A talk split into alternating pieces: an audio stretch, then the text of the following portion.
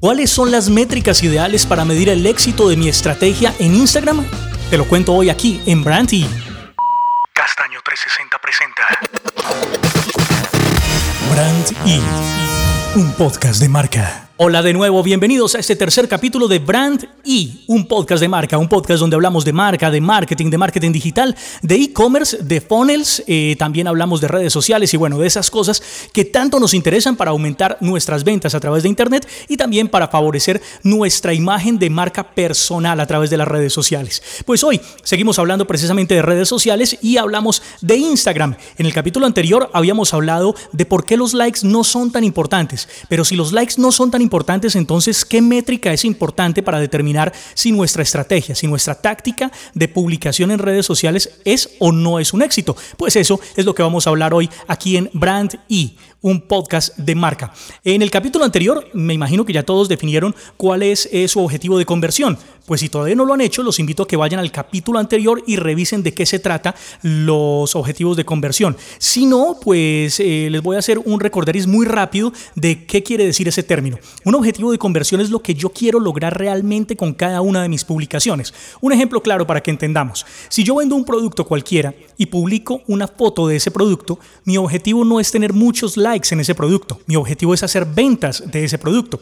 De esa forma, si ese producto tiene cero likes, pero tiene 10 ventas, pues el objetivo de conversión se logró. Así a nadie le guste la fotografía. Ahora, a partir de ustedes haber definido cuál es su objetivo de conversión, no importa si su objetivo es eh, lograr mayor imagen o lograr visitas a un sitio web o lograr ventas. Cuando ustedes ya tienen eso definido, pues vamos a definir cuáles son las métricas. Hay varias métricas que vamos a estudiar dentro de un momento y que ustedes van a tener la oportunidad de revisar una por una y ver cuál de ellas se adapta a su objetivo claro de conversión. Ya tienen su objetivo de conversión. El siguiente punto es darse una pasada por la configuración de Instagram, si aún no lo han hecho, y cambiar su perfil de un perfil personal a un perfil empresarial. ¿Por qué es importante?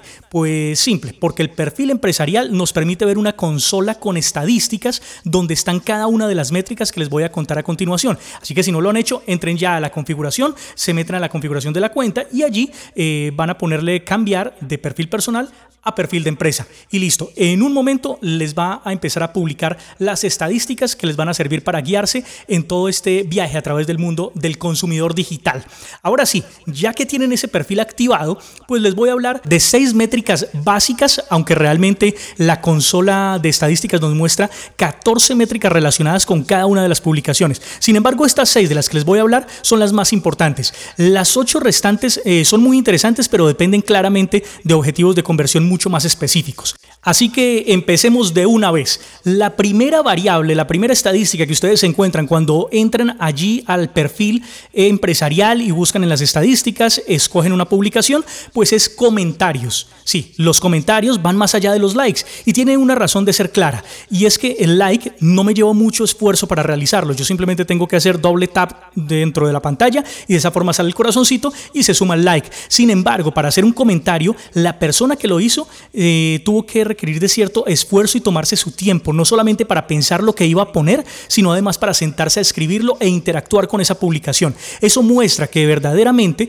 nuestra publicación está moviendo o pasión o está moviendo interés o está moviendo definitivamente algo dentro del cerebro de ese consumidor. Así que los comentarios son la primera variable y una de las más importantes. La segunda métrica se llama veces guardado y también la encuentran en el mismo sitio dentro de las estadísticas del perfil empresarial de Instagram. Este número define la cantidad de ocasiones en las que los usuarios han dejado guardado nuestro contenido dentro de su aplicación de Instagram. Esta es una variable muy importante ya que siempre está determinando el interés y la importancia de una publicación que hemos realizado. Eh, un ejemplo cualquiera, si yo publico una infografía acerca eh, de un suceso, de un evento, eh, de una capacitación, de Instagram, de lo que sea que se me ocurra, y la persona determina que esa infografía tiene cierto valor y quiere volver a verla en algún momento porque le parece llamativa y le parece que para su vida es interesante y le puede servir, pues entonces le va a dar guardado. Por esa razón, esta métrica es clave cuando se trata de cuentas que, por ejemplo, pretenden enseñar a través del contenido o promocionar productos que son novedosos. Esa métrica es clave para ese tipo de perfiles. La tercera métrica que vamos a hablar es las veces compartido. Esta es el número de veces que los usuarios han compartido con otros usuarios uno de nuestros contenidos. También vale para cuando comparten a través de las historias. Esta variable define clarísimamente la amplitud de los nichos en los que estamos ubicando nuestras publicaciones. ¿Qué quiere decir? Si una persona eh, tiene una publicación con veces compartido mm, de número 5, por ejemplo, quiere decir que fueron 5 personas más que ampliaron su nicho de participación dentro de esa publicación. Pero si las veces compartidos son 10, pues tiene un nicho mucho más grande. Y de esa forma nos sirve para validar cuantitativamente el grupo objetivo al que nos estamos dirigiendo. Si es un grupo objetivo grande, si la persona que las ve tiene amigos que piensan igual o similar, y de esa forma podemos podemos determinar si nuestras publicaciones están dirigidas al grupo que necesitamos que lleguen o no.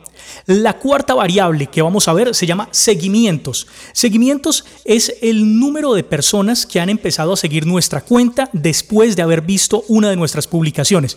Eh, creo que esta no necesita mucha explicación. Quiere decir básicamente que cuando una persona ve nuestra publicación, le interesa nuestra publicación y piensa que nuestro perfil está relacionado con ese tipo de publicaciones, pues nos empieza seguir para encontrar más publicaciones afines. De esa forma, pues tenemos que satisfacer la necesidad de ese nuevo usuario y seguir publicando cosas que tengan que ver con ese mismo contenido. Esta variable, eh, recordemos que puede ser potenciada por otros elementos que no solamente son la parte gráfica, sino que además puede ser potenciada por las menciones a personas o marcas que son de influencia dentro del grupo objetivo que estamos buscando. Por otro lado, también los podemos potenciar a través de los hashtags que ponemos en el texto. Podemos poner hashtags que aludan directamente al grupo objetivo, al nicho que estamos buscando con nuestras publicaciones.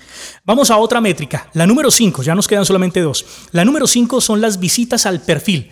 Si nosotros usamos, por ejemplo, un link dentro de la biografía para enlazar el contenido relacionado o en nuestras publicaciones, por ejemplo, le decimos a la gente que vayan a buscar ese contenido, ese que está allí en el perfil, eh, utilizando aplicaciones como LinkedIn Bio o muchas otras que nos permiten redireccionar contenido hacia nuestro Facebook, hacia nuestra página, bueno, hacia contenidos afines a lo que estamos contando, pues esta métrica nos permite eh, determinar precisamente cuántas personas a partir de la visualización de una publicación fueron hasta allí, hasta el perfil y seguramente le hicieron clic a ese link en la biografía o simplemente se dieron una pasada por el perfil para ver quiénes éramos nosotros y si teníamos la autoridad necesaria para hablar del tema que estábamos hablando en esa publicación de Instagram. Así que por eso es una variable muy, muy interesante. Se llama visitas al perfil y también la encuentran en el panel de administración de estadísticas del perfil empresarial de Instagram. Y la sexta variable, y tal vez la más importante de todas, es una variable que no aparece dentro de la consola de estadísticas de Instagram, porque es una métrica que nosotros realizamos de manera manual,